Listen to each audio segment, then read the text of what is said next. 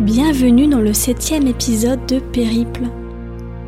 Chaque mardi cet été, un voyageur vous raconte une aventure qui a changé sa vie.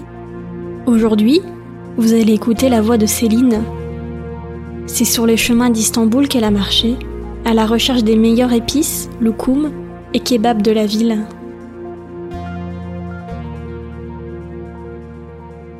La première fois que j'ai vraiment pensé à partir en voyage toute seule, c'est quand j'ai entendu parler de l'association Zelidja. Et donc j'étais en première euh, au lycée. Et euh, c'est des amis qui m'en ont parlé, euh, puisqu'ils avaient entendu une annonce sur France Inter. Et voilà, et j'ai trouvé le concept génial en fait, puisqu'il s'agissait de partir seul avec un projet de son choix, et l'association se charge de donner une bourse aux jeunes qui ont un projet qui est assez bien construit.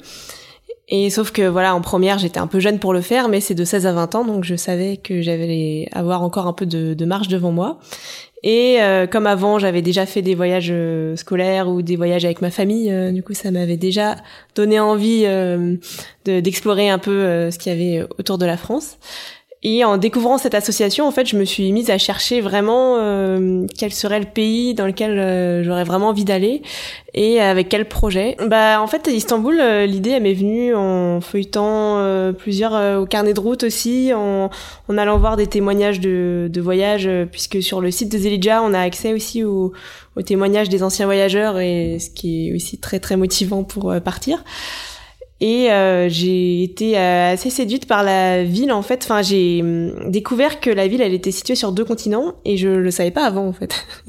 et j'ai vraiment trouvé ça incroyable. Et euh, comme c'était le premier voyage où je partais seule et que pour moi c'était un peu le premier vrai voyage avec un grand V, euh, voilà, et que tout allait être différent après, etc. Enfin, c'était l'image que j'en avais. Donc, euh, je voulais trouver un endroit qui était vraiment particulier et euh, qui avait, ouais, eu une, une, allure particulière à mes yeux, on va dire. C'est un peu, je pense, lié à tout l'imaginaire qui est transmis par les mille et une nuits, par exemple.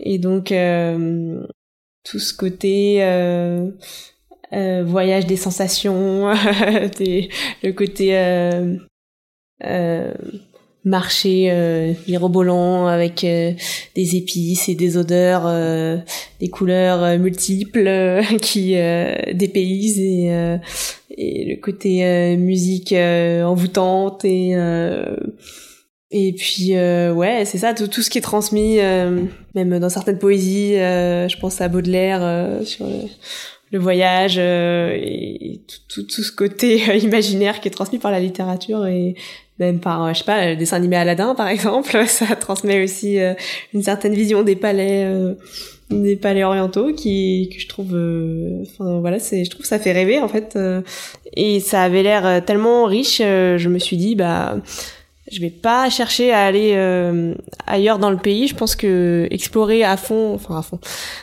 en tout cas explorer euh, au moins euh, un mois cette ville-là, ça me permettra déjà de, de, découvrir tout un tas de choses. Et, effectivement, j'ai pas été déçue et je pense que c'est un, un, très bon endroit pour partir pour un premier voyage seul. Alors en fait, quand je suis allée sur le site Zelija lire des témoignages de voyageurs, euh, les, les, extraits qui étaient choisis montraient que euh, ceux qui étaient partis euh, avaient vécu quelque chose d'extraordinaire et qu'ils en étaient ressortis comme métamorphosés un peu. Ça fait un peu cliché dit comme ça, mais on, ça a donné l'impression que le voyage avait été vraiment une étape décisive dans leur vie. Et moi, je m'imaginais ça de cette manière. En fait, je pensais vraiment qu'il y avait un avant et un après, que j'allais revenir moi aussi euh, transformée, même si c'était que un mois et quelques, et euh, que c'était un peu une sorte de, de passage à l'âge adulte, enfin un peu un, voyage initiatique en fait, même complètement. Avant de partir, euh, j'avais euh, un mélange de sentiments, donc je pense comme tous les voyageurs qui ont peut-être pas trop l'habitude de voyager. Euh, donc il y a forcément une forte appréhension parce qu'on n'a aucune idée de ce qui nous attend. Et euh, enfin, en tout cas à l'époque, comme c'était le premier voyage, j'avais absolument aucune idée. Et autant chez, autant dans mes réactions que dans les réactions des gens que j'allais trouver, en fait, je savais pas du tout euh, ce qui pourrait se passer. Et euh, en même temps, j'avais vraiment, enfin, j'étais vraiment très pressée de voir comment ça allait se passer. Et j'étais, comme j'étais fascinée par ce, cet endroit, j'avais hâte de voir ce qui, comment ça allait être. donc il y avait ce mélange de, ouais, d'excitation et de, en même temps de, de crainte un peu de savoir ce qui allait se dérouler.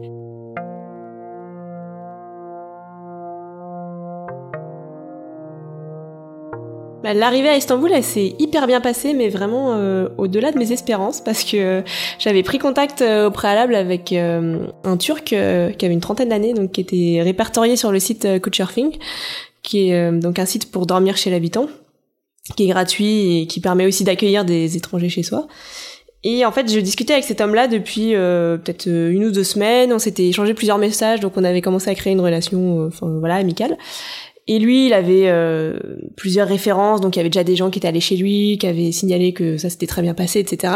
Donc j'étais assez rassurée. En même temps, euh, j'étais un peu étonnée parce qu'il avait euh, la trentaine, il travaillait le lendemain de mon arrivée, et moi j'arrivais tard le soir à l'autre bout de la ville. Enfin, je me suis dit c'est c'est bizarre quand même qu'il soit motivé pour aller me chercher. Enfin, je trouvais ça très sympa, mais j'étais encore un peu méfiante quand même.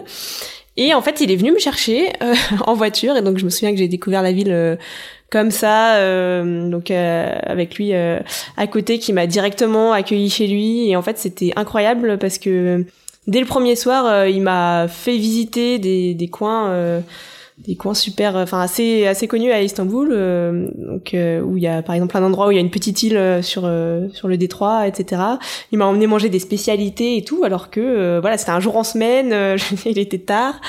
Et je suis arrivée chez lui donc il m'a donné un vieux téléphone il m'a donné ses clés et ensuite il m'a donné une carte de transport et il m'a invité au resto tous les jours tous les soirs. Et c'est vrai que arriver dans ces conditions c'était assez extraordinaire parce qu'on se dit si ça commence comme ça, euh, qu'est-ce qui, qu'est-ce qui nous attend, quoi? Et je, je m'attendais pas du tout à ce que euh, ils prennent autant de temps pour euh, pour moi et pour m'expliquer bah tout, tout ce qui concernait les spécialités culinaires d'Istanbul parce que en fait le, projet que j'avais choisi de mener avec Zelidja c'était d'explorer la gastronomie la gastronomie et le tout ce qui était les, les bazars les marchés et les les marchands ambulants également Finalement, la gastronomie, je me suis dit, ça concerne tout le monde, euh, ça intéresse un peu tout le monde, et euh, puisque les Turcs, ils sont, ils sont connus pour leur gastronomie, donc euh, il y en a beaucoup qui euh, sont de, de, bons vivants, qui aiment euh, bien manger.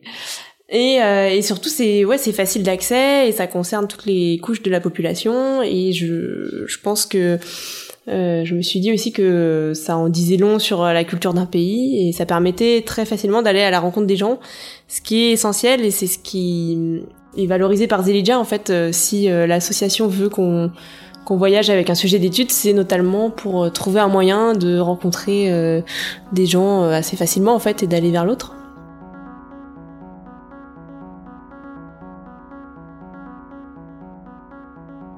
Alors les premiers jours c'était assez euh, étonnant puisque bah, j'avais jamais été dans une ville aussi immense euh, que ça puisqu'Istanbul c'est à peu près 15 euh, millions d'habitants donc c'est énorme et au début il y avait un peu cette sensation de d'oppression, de, de, bousculade un peu constante parce qu'il y a beaucoup de voitures, de bouchons, de klaxons. Enfin, il y en a dans tous les sens et je sais qu'il me reste en tête cette sensation de fourmillement, mais qui est devenue aussi euh, un peu agréable par la suite, même assez fascinante, puisque je sais que dans certains endroits, on voit euh, des mosquées au loin, puis derrière, on voit des ruelles euh, qui forment une espèce de labyrinthe, et on a l'impression que qu'il se passe dix mille choses dans un endroit finalement, enfin dans certains quartiers qui sont assez resserrés. Et il y a cette, cette sensation d'effervescence continuelle qui est assez magique, puisque il y a certains quartiers qui dans lesquels on fait un peu la fête tout le temps, euh, qui sont très vivants, euh, qui sont euh, assez branchés. Alors les différentes étapes du voyage, en fait, je dirais que oui, c'était plutôt des étapes mentales plus que géographiques, puisque j'ai pas mal bougé dans toute la ville, un peu dans, dans tous les sens. Mais euh, je dirais qu'au début, il y avait une phase où j'étais euh, extrêmement naïve. Hein. Par exemple, une fois, je me suis retrouvée à dormir chez un couchsurfer qui était pas si fiable que ça, et j'avais sélectionné euh, rapidement son profil en fait. Mais euh, voilà, même s'il avait des commentaires positifs, euh, il était un peu étrange. Et, euh, et en fait, le problème quand on est français, c'est que la spécialité du pays, c'est aussi le French kiss. Et donc, euh, ils étaient plusieurs à en parler, j'entendais ça de temps en temps. Et lui, il était assez lourd avec ça, en fait. Et il devait m'héberger le soir, il devait m'héberger même deux, trois soirs. Et donc là, euh, en fait, j'ai dû écourter mon séjour euh, puisque euh, il n'était pas, il était pas très clair, quoi. Et donc, ça m'a un peu inquiété. Et euh, je, me souviens que j'avais pas dormi de la nuit ce soir-là et euh, je me suis endormie avec la première prière du matin avec euh, le, le qui chante vers 5 heures du mat et j'étais en plein questionnement philosophique à me dire mais est-ce que est-ce qu'il faut être moral dans un monde immoral puisque lui il se comporte mal et en même temps moi je lui ai dit que je resterais etc. Enfin voilà bref tout un questionnement tout un, un, cheminement et finalement je suis partie le matin sans le prévenir pour euh, aller dans un endroit plus sûr. Mais euh, c'est vrai qu'en fait ce soir, enfin cette, cette nuit-là, j'ai vraiment réalisé que que c'était compliqué de voyager seule euh, en étant une fille et qu'il fallait vraiment rester sur ses gardes tout le temps. Et en fait, les mes amis qui étaient déjà partis avec Zelidja, c'était des garçons en fait, et donc ils m'avaient parlé de leur voyage, mais ils avaient pas du tout eu ces problèmes-là. Et c'est vrai que moi, étant très très naïve à l'époque, j'avais pas, je, je m'étais pas inquiétée plus que ça. Et comme j'avais pas eu de soucis euh, au préalable, euh, voilà, j'y étais allée de manière euh, un peu trop optimiste. Et du coup, là, c'était un peu le, la révélation. en gros, ouais, c'est c'est quand même particulier de voyager seule en étant une fille. Il faut être un peu sur ses gardes tout le temps. Et, et là-bas, c'est vrai que comme les gens nous accostent très facilement, euh, faut toujours euh, ouais suivre son intuition et euh, rester méfiant un peu quand même. Donc il y a un peu un, avant et un après cette rencontre avec ce avec euh, ce, cet homme un peu dérangé quand même.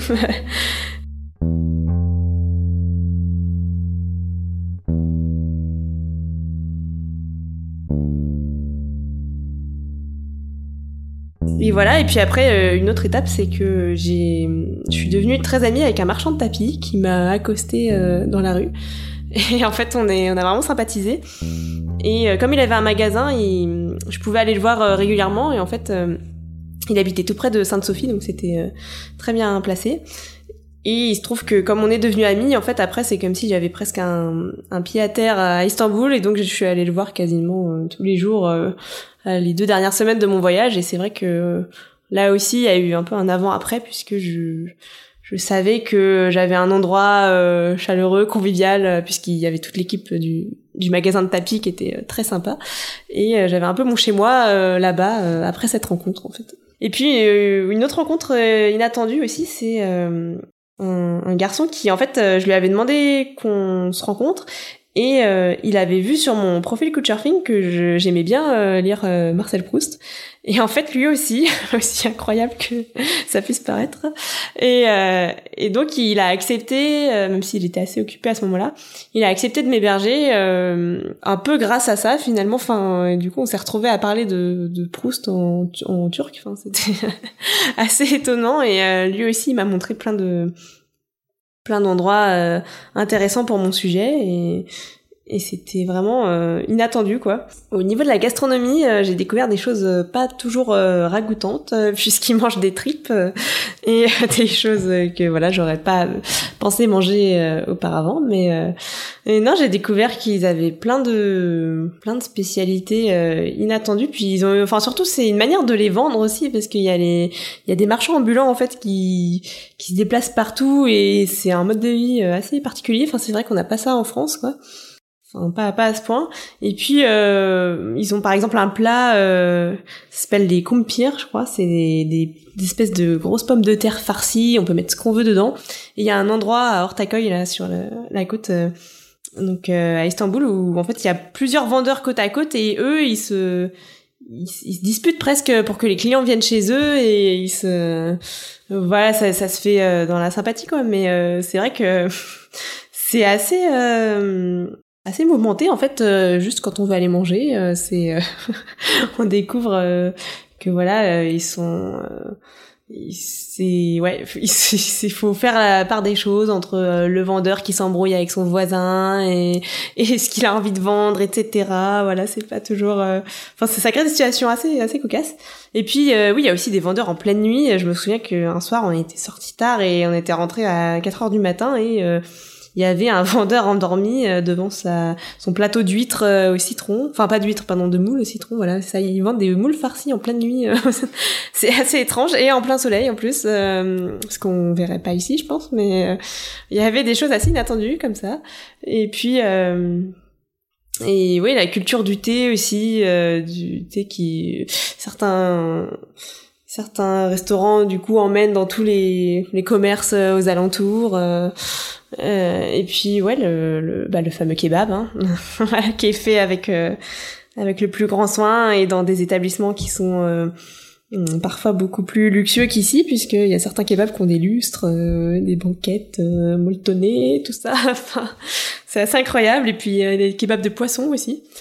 Oui, j'ai eu l'occasion de goûter différents kebabs là-bas et et c'était euh, effectivement super bon. Euh, mais euh, ce qui était bien aussi, c'était de découvrir leur, leur pâtisserie en fait. Parce qu'ils ont quelque chose de très bizarre qui s'appelle le poitrine de poulet.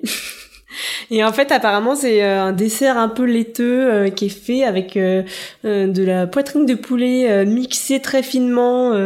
et en fait, il y a une espèce de légende urbaine autour de ce plat, puisque certains pensent que c'est vraiment un ingrédient qui est dedans, d'autres pensent que c'est juste pour l'histoire et qu'en réalité, il y en a pas. Enfin, voilà, donc c'était assez assez marrant de leur en parler, puisqu'il y avait des un peu des débats autour de, ce type de, de dessert un peu un peu curieux. ça a un goût un peu de... ça ressemble un peu à une crème euh, lactée sucrée, mais avec une espèce de texture un peu chewing-gum euh, par moment. c'est un peu bizarre, mais c'est vrai qu'ils ont un goût particulier pour les produits laitiers là-bas. Ils ont des, des, pâtisseries qui vendent que des, produits lactés et euh, et ils, boivent cette chose étrange là, c'est du ayran, je crois que ça s'appelle. C'est une sorte de lait froid salé qu'ils boivent avec le, le kebab en fait en mangeant le kebab. Et, euh, et c'est vrai que la première fois que j'en ai pris, je pensais que c'était sucré, donc euh, j'en ai pris une grande gorgée et en fait c'était horrible quoi. C'est euh, et apparemment selon eux ça va très bien avec euh, avec les kebabs. Bah le, je dirais le plus appréciable c'était le fait qu'ils boivent du thé tout le temps en fait et comme il faisait très chaud, il a fait euh, un ciel bleu euh, dingue pendant 40 jours donc il il peut-être il a plu juste une fois une heure donc c'est vrai qu'avoir du thé partout tout le temps, euh, ça c'était super agréable en fait. Et ils ont du thé à la pomme euh, qui est juste trop bon. Et leur pâtisserie là, les baklava, les loukoum, euh, moi ça me rendait folle aussi. Donc c'est vrai que c'était assez riche puisqu'il y a plein de, de, pistaches, de miel et tout. Mais ça c'était c'était vraiment super bon. J'en ai retenu que c'était c'était, bah, en tout cas tous les gens que j'ai rencontrés étaient très intéressés par le sujet et et euh, avait tendance à dire qu'en France, euh, voilà, on, on mangeait pas, euh, enfin que quand ils allaient dans des restaurants français, ils étaient tout le temps en manque de, de quantité de nourriture et qu'ils étaient turcs et qu'ils avaient besoin de, de, plus que ça et, et qu'ils étaient très fiers de, de leur gastronomie et et ouais, c'est vrai que il y avait vraiment quelque chose de, de convivial qui se dégageait de, de tout ça.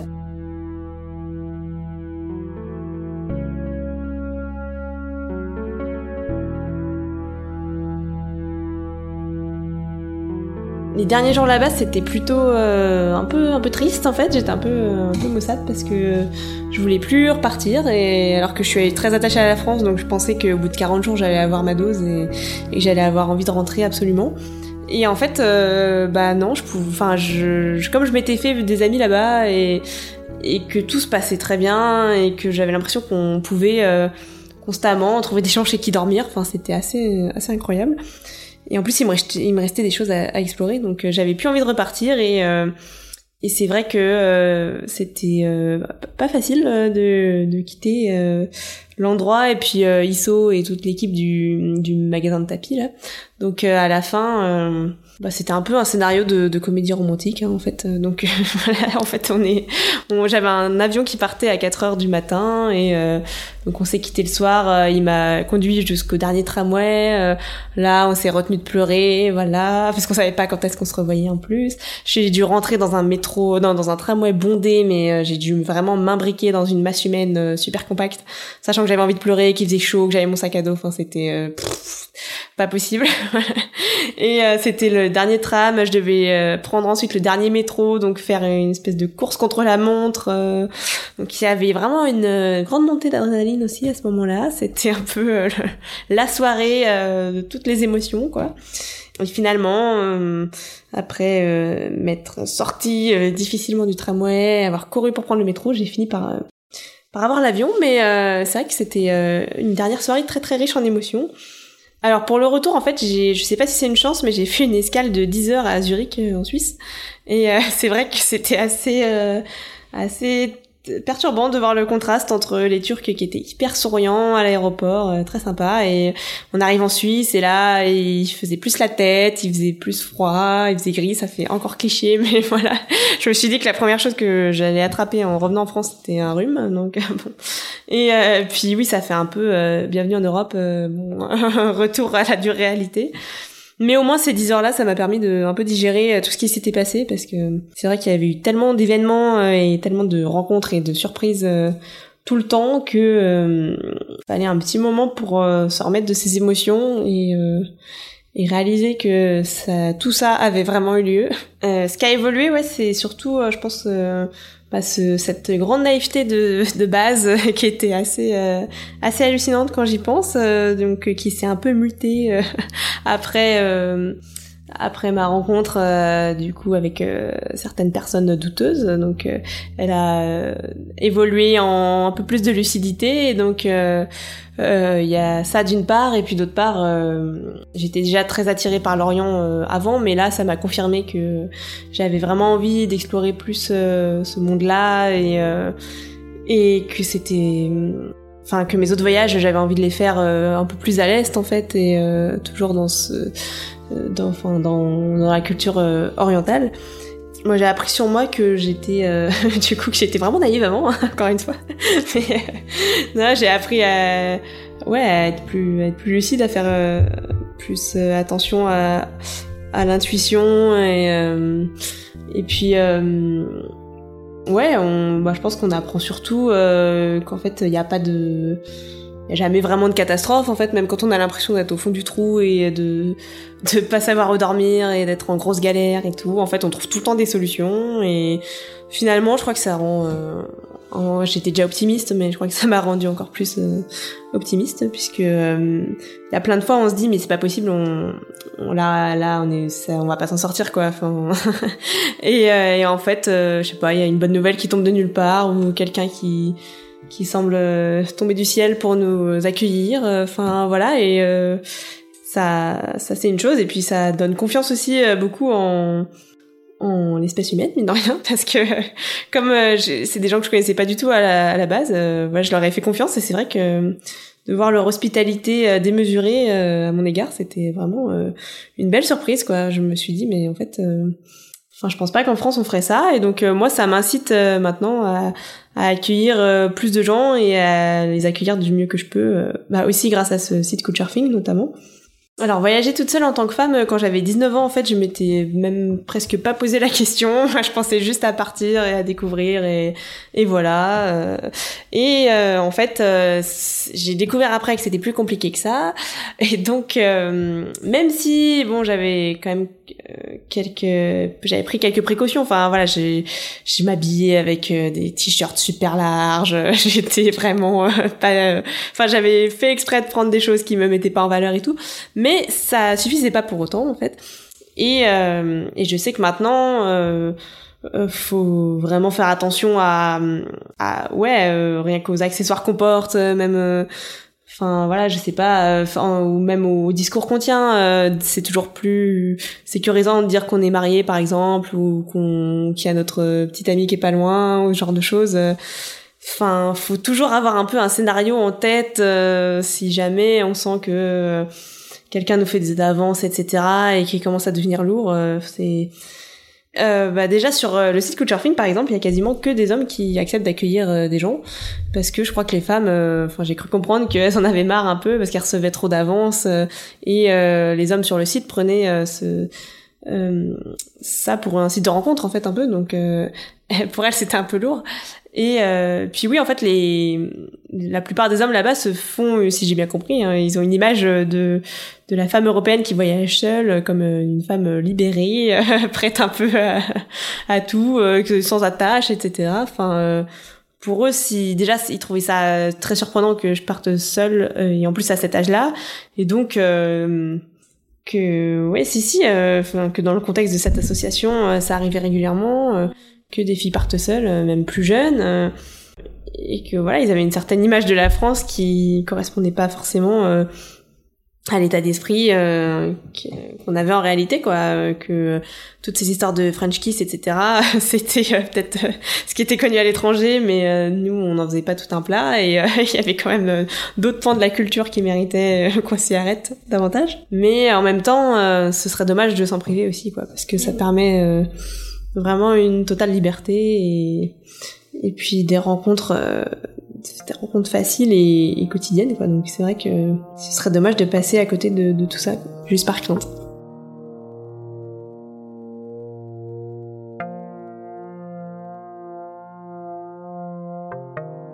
C'était un peu un point de nos retours enfin c'était un peu une étape euh, qui était essentielle et euh, et que ouais qui s'est qui s'est à mes yeux très bien passé et euh, qui enfin ça représente vraiment un moment euh, ouais c'est enfin c'est vraiment le voyage initiatique pour moi. C'était vraiment un moment fondamental euh, pour être plus à l'aise ensuite et et savoir que que tout ça c'est possible en fait et que du coup ça ouvre considérablement le champ de le champ des possibilités qu'on a à l'avenir en fait. Et et puis le fait que ça donne davantage confiance en soi aussi ça ça joue euh, ça joue beaucoup euh, donc c'est vrai que c'est euh, c'est un voyage que je regarde avec un un regard un peu attendri parce que je sais que été très jeune et que j'ai fait des des erreurs que je referais pas je pense si je partais à mon âge là actuel. Mais c'est vrai que je pense qu'un voyage seul dans ces âges-là, là, entre 16 et 22 ans, je pense que ça ferait vraiment le, le, plus grand bien à tout le monde pour ouais, pour mieux se trouver, mieux savoir ce qu'on veut, euh, savoir ce qu'on, de quoi on est capable, c'est, ça me semble vraiment fondamental en fait. Ouais, si je devais retenir quelque chose d'Istanbul, je pense que c'est vraiment cette idée de d'effervescence et de de fourmillement parce que il y a hum, ouais, c'est c'est le côté un peu euh, labyrinthique des des petits trucs qu'on retrouve derrière les, les mosquées, etc. Et euh, et on a l'impression que même euh, même à l'autre bout de la ville on dirait que c'est un peu un peu mort. Il y a tout le temps euh, des choses qui s'y passent et, euh, puis il y a un y a un côté ouais il y a un contraste quand même entre le côté tranquille des des commerçants qui attendent en buvant le thé devant leur leur échoppe là et et en même temps le côté frénétique de la vie nocturne ou des des, embouteillages qui n'arrêtent pas, etc. Enfin, euh, je trouve que c'est une ville euh, très contrastée et je pense que que chacun peut y trouver son compte en fait parce que entre entre la mer et, euh, et tout tout tout ces ouais toute cette urbanité là c'est c'est très ça offre beaucoup de, de variété en fait et, et je trouve que c'est une ville assez magique et c'est vrai qu'il y a un, un auteur de carnet de voyage qui parlait de Istanbul euh, ville funambule en fait entre deux continents. Et c'est vrai que je trouve ça ça, retranscrit un peu cette idée là de des villes pleines de contrastes. Je pense que ça ouais enfin moi c'est en tout cas quand je pense à Istanbul je pense à toute cette variété de, de sensations qu'on peut y trouver. Merci à Céline de m'avoir raconté son histoire. Si vous avez aimé cet épisode, vous pouvez me le dire en mettant 5 étoiles sur iTunes. C'est ce qui permet au podcast de mieux se faire connaître. C'est un podcast de Laurie Louvier. La musique est d'Olivier Delhomme et les illustrations sont de Naïma Luc. Je vous remercie pour votre écoute et je vous donne rendez-vous mardi prochain pour un nouveau périple.